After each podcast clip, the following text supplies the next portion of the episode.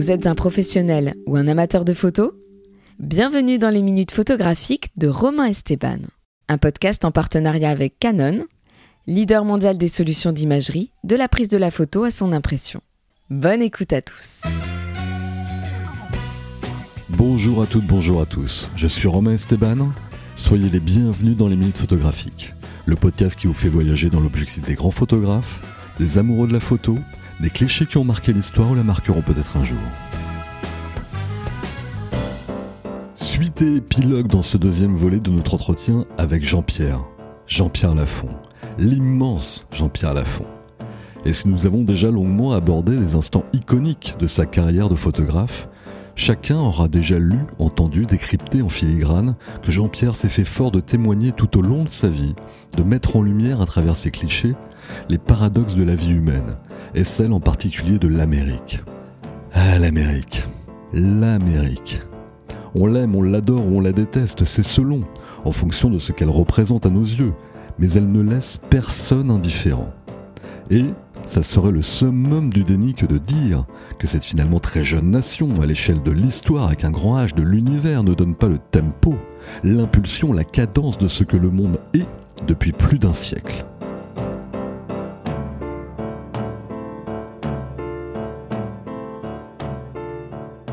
Que dire des villes américaines et de leurs habitants? Nous en avons déjà parlé avec Jean-Pierre en épisode 1. De New York en particulier, une atmosphère, un lieu à part, le 11 septembre évidemment, dont Jean-Pierre a été un des reporters directs. Et pour nous en parler, je souhaitais accueillir, à distance, Pascal Route Bézieux et son témoignage. Pascal est photographe, expat près de 10 ans dans la Big Apple. Et elle a rencontré et longuement échangé avec Jean-Pierre et Eliane Lafont quand elle était à New York. Écoutons Pascal et son témoignage sur la Big Apple. Ah, New York, la ville debout, comme l'écrit Céline. Absolument droite, belle et vertigineuse. Au sommet de l'Empire State Building, New York s'ouvre à nos yeux et c'est le rêve urbain, les yeux grands ouverts. Times Square, Central Park, Madison, Washington Square sont de délicieuses aventures urbaines pour observer l'œil attentif les scènes de la vie new-yorkaise, où les light and shadows révèlent un chaos très esthétique et surtout terriblement photogénique. La lumière en hiver y est très intense. De vraies compositions picturales s'offrent à celui qui prend le temps de regarder. Les fire escape graphiques par exemple, ou encore les reflets sur les buildings. En tant que photographe, ce sont ces nombreux contrastes qui n'ont cessé d'attirer mon œil durant mes balades au travers des quartiers de New York aux univers singuliers. L'authenticité de l'East Village, les vibrations de Harlem, l'effervescence de Midtown ou encore les hipsters de Brooklyn. Et je ne m'attendais pas à ressentir un lien aussi immédiat et intime avec la Big Apple. J'ai voulu le partager au travers de Mise en scène New York, une série narrative créée sous forme de tableaux cinématographiques où l'immensité de la ville devenait un backdrop à la fois vibrant, excitant, ludique, mais toujours iconique. Et j'ai mis en scène les copains, la famille ou les amis d'amis. Take me back to New York. Merci Pascal pour ce témoignage passionné passionnant sur New York, la grande New York. Témoin lui aussi évidemment justement appareil à la main depuis plus de 60 ans, objectif au plus près des hommes et des femmes, des femmes et des hommes qui font, qui ont fait et parfois qui ont défait l'Amérique. Jean-Pierre, Jean-Pierre Lafont, mon invité, n'a eu de cesse de capter, capturer, figer les grands instants, les grands tournants de l'Amérique de l'ère moderne tout autant via les regards de personnalités historiques, et nous allons y revenir dans quelques instants avec l'épisode du Watergate, et Nixon défait, que Jean-Pierre a photographié comme personne à cet instant d'une Amérique qui bascule, que celles et ceux qui, dans la foule, ou au détour d'une rue ou de village paumé d'état moins en vue, les observaient. Jean-Pierre Lafont, une vie de photographe, une vie tout court en fait. Épisode 2, c'est tout de suite dans les minutes photographiques.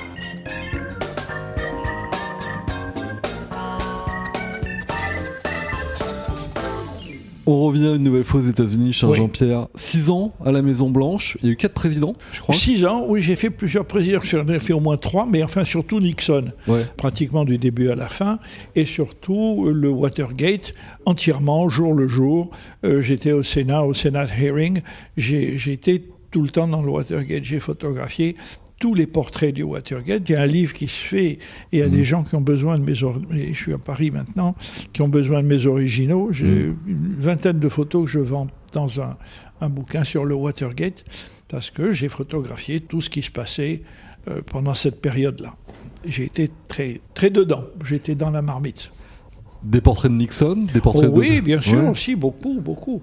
Oui, les portraits de Nixon, mais surtout les portraits de ceux qui l'ont jugé.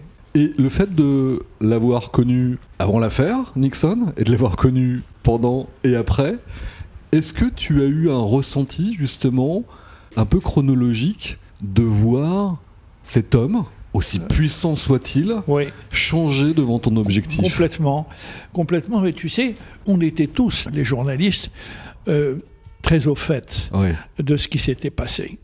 Le reste, c'était de l'administratif. C'était euh, les juges qui parlent, c'était, c'était, c'était, mais, tout le monde savait ce qui s'était passé. Tout le monde savait que le parti républicain était extrêmement coupable de tout ce qui s'était passé, de ce scandale de Watergate. Il y avait des mensonges en permanence. Mhm. Mais enfin, tu suis l'événement au jour le jour tel qu'il se développe, d'événement en événement, de mensonges découverts en mensonges découverts, mhm. de racontard en racontard. Et puis, il y a des gens qui restent sur le terrain, qui sont éliminés, qui sont éjectés de ce tourniquet et qui peuvent à ce moment-là parler. Et puis, tu t'aperçois que la roue tourne dans le bon sens. Il va être éjecté. Et toi, tu es là, c'est. Moi, c'est quelque chose qui est une vraie curiosité pour moi. Tu sens dans les traits du visage, dans les yeux, dans les attitudes, le poids de l'affaire Complètement. Euh, Nixon n'était pas quelqu'un qui transpirait du tout. D'accord. C'était un type qui était toujours. Il avait peut-être un maquilleur quelque part, on ne voyait jamais, mhm. mais toujours est-il qu'il était toujours assez bien tiré, assez bien habillé. Euh, il y avait toujours des cravates impeccables.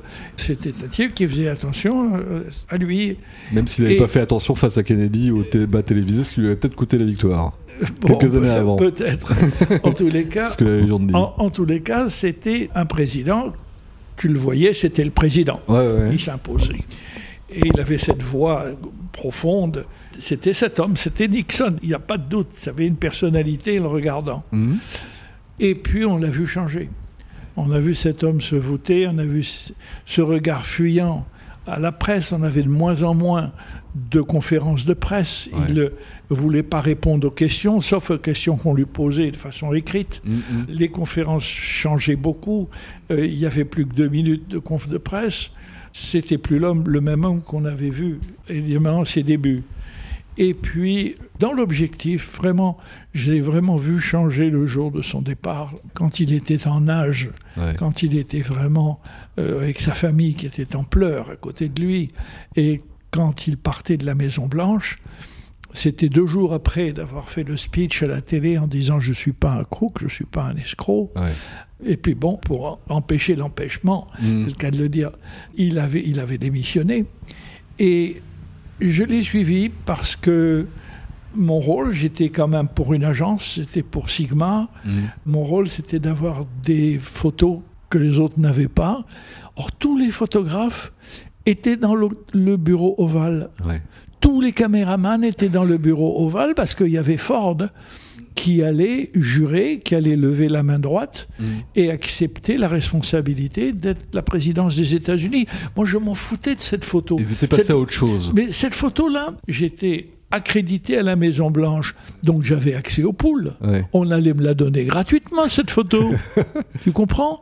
Tandis que Nixon, qui embrasse toutes ses secrétaires, qui va de main en main, de bras en bras, qui dit embrasse sa famille, qui monte dans son hélicoptère, et qui, allez, la dernière minute, la porte se ferme, on roule le tapis rouge, et l'hélicoptère monte, commence à s'élever.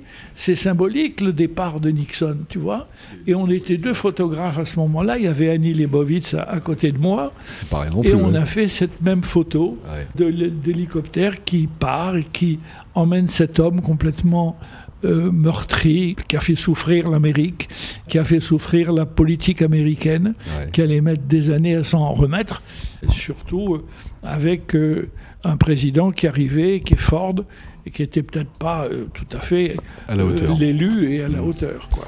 Le don et l'art, quand on est photographe, quand on est journaliste, en photo, beaucoup, d'aller à droite ou à gauche quand les autres vont à gauche essentiel. ou à droite. Essentiel. De prendre les contours. Essentiel, Romain. Essentiel, surtout quand tu appartiens à une agence avec toutes les compétitions qui sont là.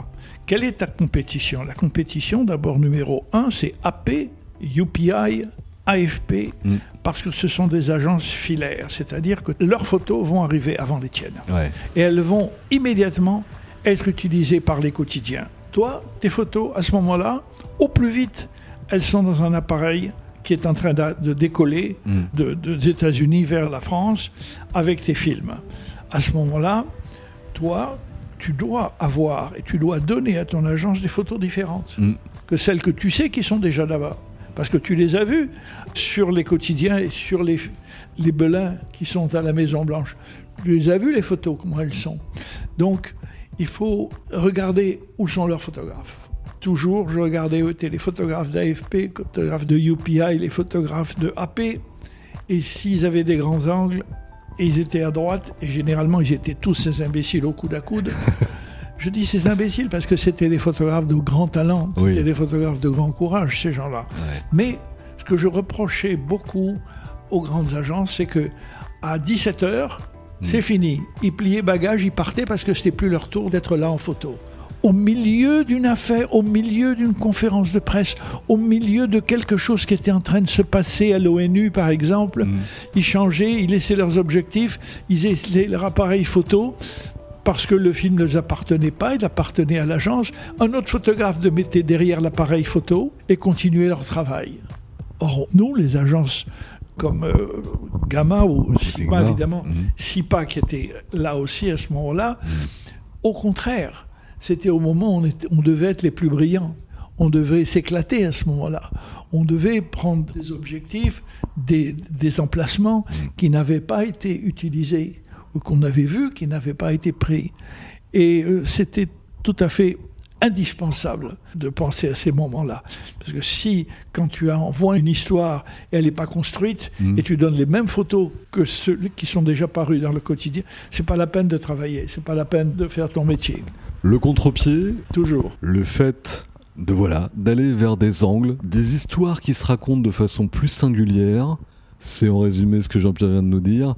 Et pour toutes celles et ceux qui nous écoutent, qui sont photographes et qui n'ont pas la chance d'aller à la Maison Blanche ou de faire des grands reportages, je pense que ça, de mon point de vue, en tout cas mon humble point de vue face à toi Jean-Pierre, c'est l'essence même de ce qu'on peut faire en photo pour se singulariser et aller à contre-courant pour en tirer une vraie histoire. Toujours, toujours, quand tu es dans malheureusement dans ton hôtel où toute la presse est arrivée et tu les vois sortir de l'hôtel le matin, je t'en prie, si tu les vois partir à gauche, tu pars à droite et tu t'en vas tout seul. tu te mets pas dans un taxi avec eux, tu vas pas du tout dans le même café ou dans le même bistrot, même pour entendre ce qu'ils disent. Il faut que tu sois individuel, il faut que tu apprennes la solitude. C'est des moments d'enrichissement du reste, parce que tu es seul à regarder ce que tu regardes, et puis des fois tu te trompes, parce que bon, tu n'es pas là au moment où il faut. Bon, c'est comme ça, c'est un prix à payer, mais la plupart du temps, c'est enrichissant parce que tu es le seul à avoir fait ce que tu as vu. Le tu sois que dit Jean-Pierre, il s'adresse à vous, pas forcément juste à moi. Pour vous, celles et ceux qui nous écoutez, avec le plus grand plaisir d'avoir Jean-Pierre Lafont à mon micro.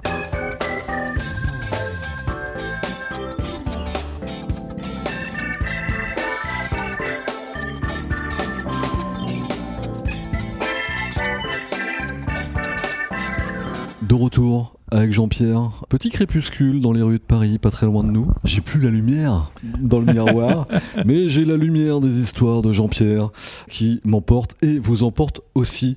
Jean-Pierre, avant d'arriver sur la fin de l'émission et les courtes questions, courtes réponses, est-ce que cette singularité-là euh, que tu évoquais là dans ce, dans ce dernier, euh, sur cette dernière question, est-ce que c'est important pour toi d'avoir, au fil du temps, pu créer tes propres histoires d'avoir été dans cette singularité-là. Et quand on est affilié, ou adossé à une agence de que ça peut pas forcément paraître comme facile ou quand on bosse pour des grands magazines. Tu évoquais Paris Match, on a reçu des gens de Paris Match ici. Est-ce que ça a été quelque chose de difficile à construire ou quelque part c'était tellement ton way of life, comme qui dirait, ou ta ligne éditoriale, que ça a été quelque chose que tu t'es imposé, que tu as réussi à tenir? je, vais te répondre avec des exemples. Tu vois, un jour, le New York Times, pour lequel j'ai beaucoup travaillé, le New York Times Magazine, mhm. me demande de faire leur couverture pour le samedi avec George Bush père, qui était à ce moment-là en campagne présidentielle. Et euh, ils me disent, tu, on a besoin d'un beau portrait vertical, mhm. couleur, de lui où on sent le, candidat qui va gagner. Bon, pas compliqué. Je pars là-dessus et j'ai été dans un désarroi constant. Parce que d'abord, tu cherches que des verticales. Mhm. Donc ton appareil photo, tu le mets toujours dans la même direction. Ensuite, tu penses toujours à ce qui passe derrière le candidat, parce que ce qui se passe derrière lui, le background est important pour, ta, pour ta couverture. Et chose horrible, c'est que j'ai pas photographié ce que je devais photographier, ce que j'aurais dû photographier, parce que Bush est arrivé dans des usines de chaussures Mm. Il est arrivé dans des endroits où les gens n'avaient pas de travail, où les gens étaient malheureux. Mm. Les gens lui posaient des questions abruptes avec des pancartes horribles tu vois des pancartes que j'aurais voulu photographier, des pancartes qui étaient l'essence même du voyage du candidat, mm. parce qu'il allait essayer de bouger les foules et d'essayer d'exprimer ses opinions au milieu des cris, au milieu des gens qui l'insultaient, mm. au milieu des gens qui lui disaient de rentrer chez lui. C'était ça les photos que j'aurais dû faire. Tu les as pas Eh ben non. Moi j'ai photographié lui qui sortait de ce meeting. Mm. Il était un peu abasourdi parce qu'il avait entendu, donc il avait le visage un peu tendre, un peu souriant, parce qu'il regardait les gens à l'extérieur, il y avait une neige qui commençait à tomber, et voilà la photo qu'ils ont passée pour faire la couverture, qui était lui, bon, qui était un homme brillant, et du reste il l'était, et éclatant, sympathique, qui allait gagner mais c'est pas du tout les photos que j'aurais voulu faire. Si tu veux, euh, j'étais comme un cheval avec des œillères. Tu comprends Je ne pouvais pas voir ni photographier ce qui se passait à ma gauche ou à ma droite, qui était au fond mm. le cœur de ce que j'aurais dû photographier. C'est pour ça que je n'aimais pas travailler en commande et que j'étais travaillé sur mes idées. Mais est-ce que cette anecdote-là, elle n'est pas l'exception qui confirme la règle de ta carrière quelque part? Écoute, oui, peut-être parce que j'ai refusé tellement d'assignments, mais tellement d'assignments, surtout Time et Newsweek m'ont gardé chez eux en garantie. Ils ne me donnaient pas de travail à faire. Mais ils savaient que j'étais là, ils savaient que je travaillais, ils savaient que j'allais revenir avec des photos, et ils allaient puiser dedans. Trouver ou pas trouver, c'est pas ce que je veux dire, mais euh, je travaillais pas à côté de leur photographe, si tu veux. Il faut travailler avec ses idées, il faut pas travailler avec ce que les autres te demandent de faire, parce que tu fous rien. Tu comprends, tu deviens paresseux, tu regardes dans une seule direction en disant ça, le magazine va le prendre. Un jour, j'étais avec une fille adorable qui était photographe de Geographic Magazine. Nous étions en Georgie, le président Carter venait d'être élu, et j'étais à Plain, Georgia, pendant un mois, à l'endroit où il avait sa maison. D'accord. Et tout le monde le connaissait, et tout le monde savait, on, devinait chaque fois, on avait des photos, on essayait de découvrir euh, quels étaient ses voisins, quels étaient les gens qu'il avait connus. Euh, il y avait son frère, il y avait la, la gas station, il y avait etc., etc., etc. Et cette fille de Geographic Magazine, je lui dis, écoute, j'ai découvert les voisins les plus pauvres au monde, ah les voisins des Carter, c'est des gens qui mangent au-dessus de leur poulailler et sur des planches en dessous, il y a leur poule, il y a un toit qui fuit, il y a une seule ampoule au milieu de la pièce, ils sont dix là-dedans, mmh. il n'y a pas d'étagère, ils ont des clous avec des petits coussins, avec des petits couffins, avec des petits sacs dans lesquels il y a leur papier d'identité, leur argent et leur t-shirt de rechange, tu vois. C'était les, mmh. les gens les plus pauvres, tu vois. Et elle me dit, mais non Jean-Pierre, je ne peux pas faire ça. Geographic Magazine va jamais passer ce genre de photos. Donc tu vois, j'avais du chagrin pour elle parce que c'était un endroit où j'ai fait des photos magnifiques et je, je pensais que, eh ben non, il faut pas appartenir à un magazine. Si tu appartiens à un magazine ou à un club, c'est fini, tu deviens aveugle.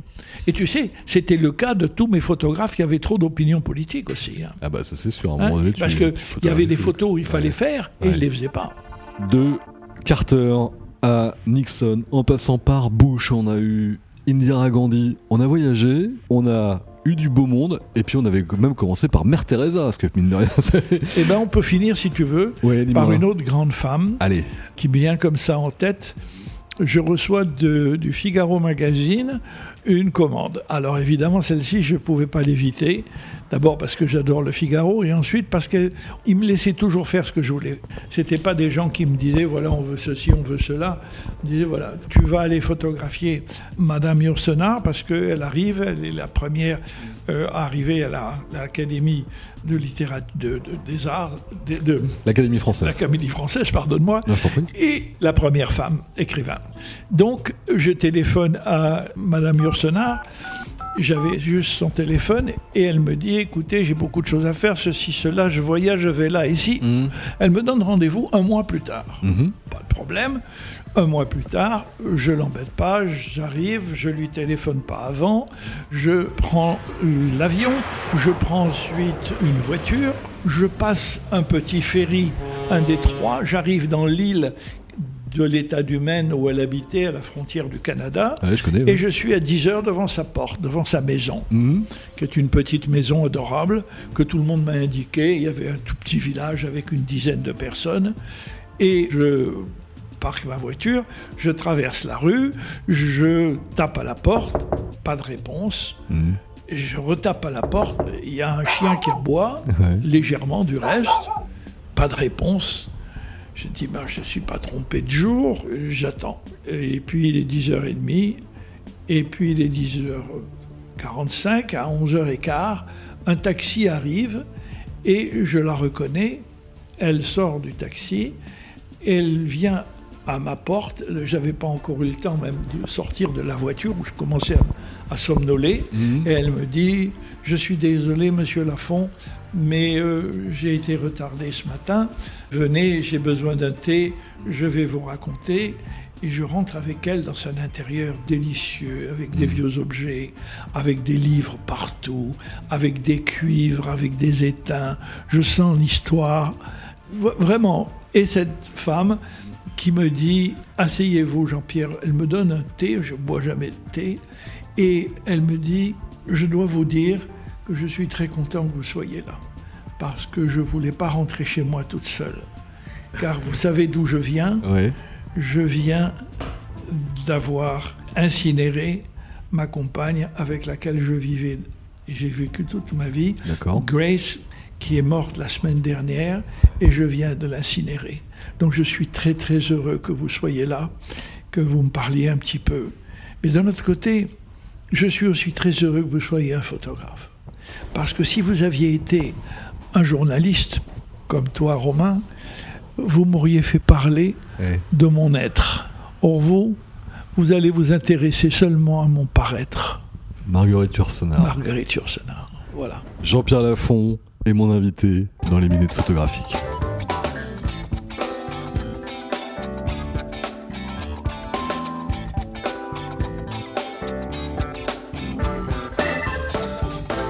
Allez, c'est le moment, cher Jean-Pierre, à mon grand regret, déjà des dernières minutes, des minutes photographiques.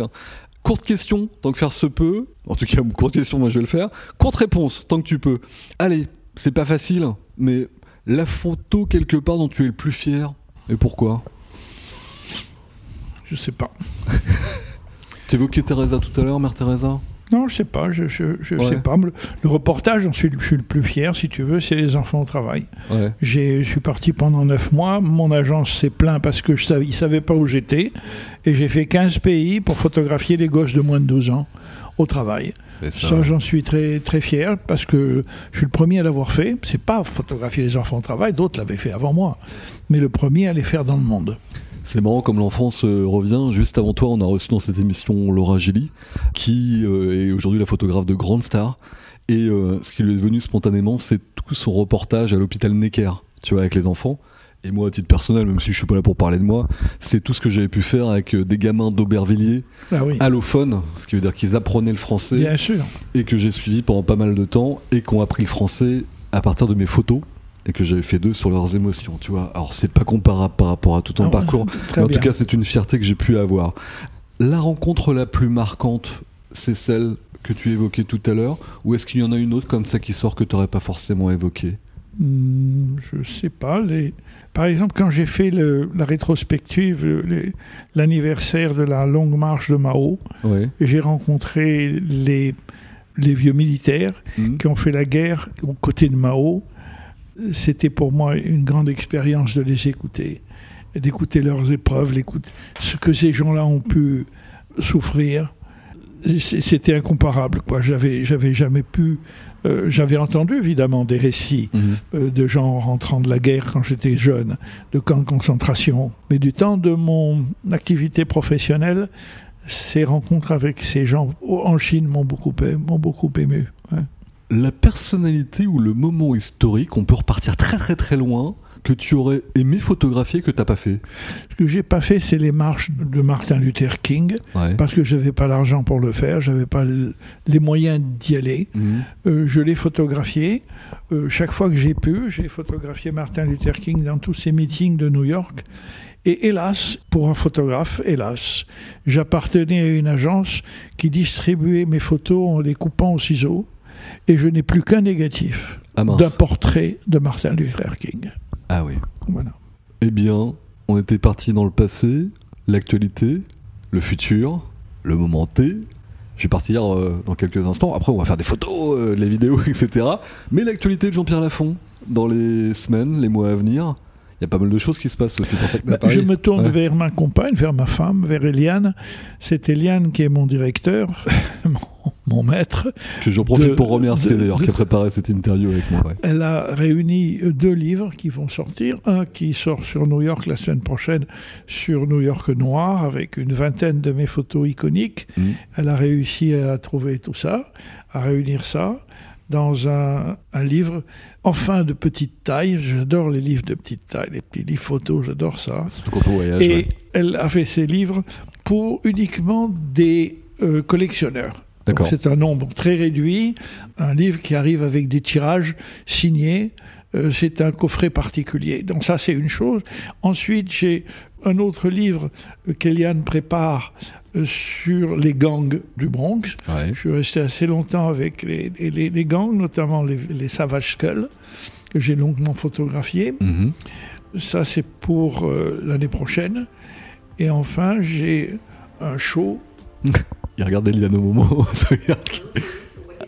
ah, ah oui, il y a il y a un livre sur les, festivals de rock des hippies. Ah d'accord, ça va plaire à Maud Chalard qui était venu par. Euh, tu connais Maud Chalard? Non, Maud Chalard est une jeune photographe qu'on avait eue et qui retinte ses photos aujourd'hui du monde un peu hippie et qui m'avait répondu à cette question ah un peu analogue. Enfin, la question que je t'ai posée juste avant. J'aurais aimé vivre euh, avec Johnny Cash et tout cet univers-là. Donc, donc un autre livre sur les hippies. Puis il y a plein plein de choses. Il y a des prix qui sont déjà remis, qui sont remis. Enfin, il y a plein de choses. Enfin, je l'évoquais en intro. Il y a plein plein plein plein de trucs qui arrivent. En tout cas, vous retrouverez toute l'actu, je vous le promets, parce que pour faire un peu de choc, voilà, il y a Eliane d'un côté qui dit tiens, on n'a pas parlé de ça, etc. Puis il y a Jean-Pierre qui dit non, j'ai pas parlé de ça, etc. en tout euh, cas, on a fait une très longue émission. Tu, vois cette, cette, jolie dame à, côté de moi, qui ah est une statue chromée, je, euh, qui est grande, euh, qui s'appelle Lucie. Voilà, qui s'appelle Lucie. Tout un symbole. J'ai eu la chance de recevoir Lucie pour ma carrière de photojournalisme cette année. Voilà, donc c'est le dernier, la dernière récompense. J'en suis très fier parce que il y a des gens comme Marc Ribot, Jim Natchway, qui l'ont eu avant moi, et je dois dire que euh, je suis ravi d'avoir eu ce prix euh, en m'alignant avec ces, aînés. Il y a Lucie qui m'a regardé pendant toute l'interview, il y a Eliane qui était là aussi à côté de nous. En tout cas, je ne sais pas si un seul prix ou plusieurs prix pourront faire honneur à tout l'ensemble de ta carrière absolument dingue que tu as bien voulu nous partager par. On aurait pu faire trois émissions, je pense, avec toi, Jean-Pierre. Mais en tout cas, je pense, j'en suis convaincu que vous, derrière, le poste, je dis le poste un peu à l'ancienne, derrière vos écouteurs, vous avez pris autant de plaisir que moi, voilà, à entendre, écouter Jean-Pierre dans toutes ces anecdotes qui nous a fait voyager en Inde, aux États-Unis, de Washington, au Maine, avec Marguerite Yourcenar. C'était un moment délicieux et pour moi, jeune photographe et humble animateur que je suis, un grand moment de plaisir d'avoir eu cette chance-là de t'avoir à mon micro, Jean-Pierre. Merci infiniment. Merci Romain, merci. Voilà, quel moment, quel immense moment avec Jean-Pierre. Il est temps pour moi de vous remercier en cette fin de saison 3. Vous, simplement vous, de plus en plus nombreux et nombreux à m'écouter, mes invités et moi, à commenter, à donner votre avis, à nous donner vos précieuses 5 étoiles sur Apple Podcast ou ailleurs, n'hésitez pas à le faire, ou à dire de le faire, c'est toujours précieux pour nous et pour toute l'équipe qui travaille sur les minutes photographiques. Et justement, cette équipe des minutes photographiques, je souhaite la remercier. Benjamin Muller et Vincent Jarre, mes producteurs, Romain Causeur, mon génie de réalisateur, merci Romain. Mais aussi, bien sûr, notre partenaire Canon France et son équipe avec Steph, Sam, Mathieu et Oriane. Voilà, fin de saison 3. J'espère vous donner rendez-vous très bientôt pour une saison 4, pour de nouvelles aventures, encore et toujours, avec de nouveaux invités à base d'images, de mots, de clics, dans les minutes photographiques.